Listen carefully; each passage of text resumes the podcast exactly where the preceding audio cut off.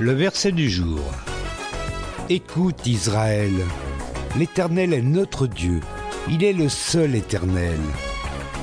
Tu aimeras l'Éternel ton Dieu de tout ton cœur, de toute ton âme et de toute ta force. Deutéronome chapitre 6 versets 4 et 5 dans la Bible du Semeur.